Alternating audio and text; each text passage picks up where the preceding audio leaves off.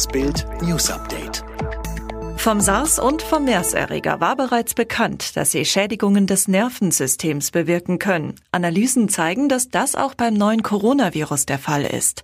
Eine mögliche Folge könnte plötzlicher Atemstillstand sein.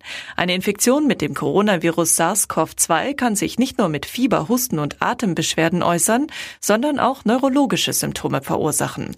Das ist das Ergebnis einer Studie chinesischer Wissenschaftler mit Patienten in Wuhan, dem Epizentrum der Pandemie, von dem aus sich das Virus weltweit ausbreitete.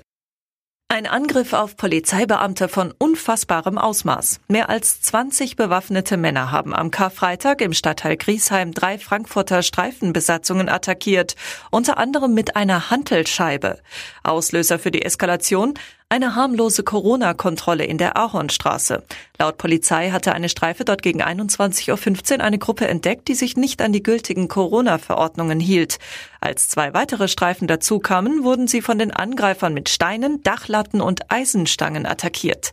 Eine 5 Kilo Hantelscheibe verfehlte zum Glück das Ziel. Kein Beamter wurde verletzt. Die Männer flüchteten. Ein Teil der Bande wurde wenig später festgenommen. Die Corona-Krise macht das Tanken immer billiger. Seit Beginn des Jahres haben die Spritpreise um 23 Cent pro Liter nachgegeben.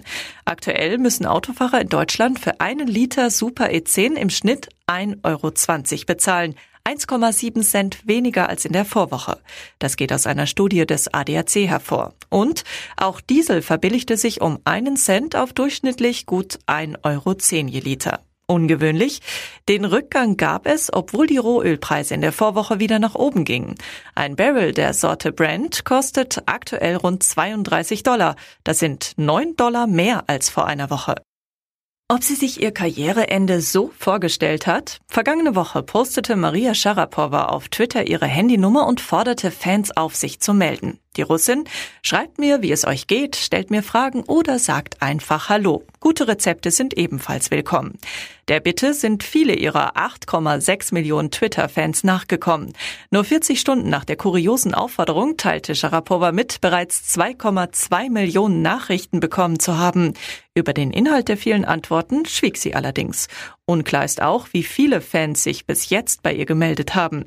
Im Februar hatte Sharapova ihren Tennisrückzug und das damit verbundene Karriereende verkündet.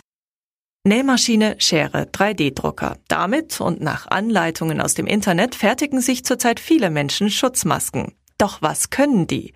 Für eine Maske der Marke Eigenbau plündert man am besten das Putzarsenal, teilt jetzt die Universität Neubiberg bei München mit. Die experimentellen Ergebnisse zeigen, dass Staubsaugerbeutel mit Feinstaubfilter sehr gute Filtereigenschaften haben, so die Forscher. Masken könnten daraus leicht selbst hergestellt werden. Die Fertigung dauere mit etwas Übung fünf Minuten. Materialkosten pro Maske rund 50 Cent.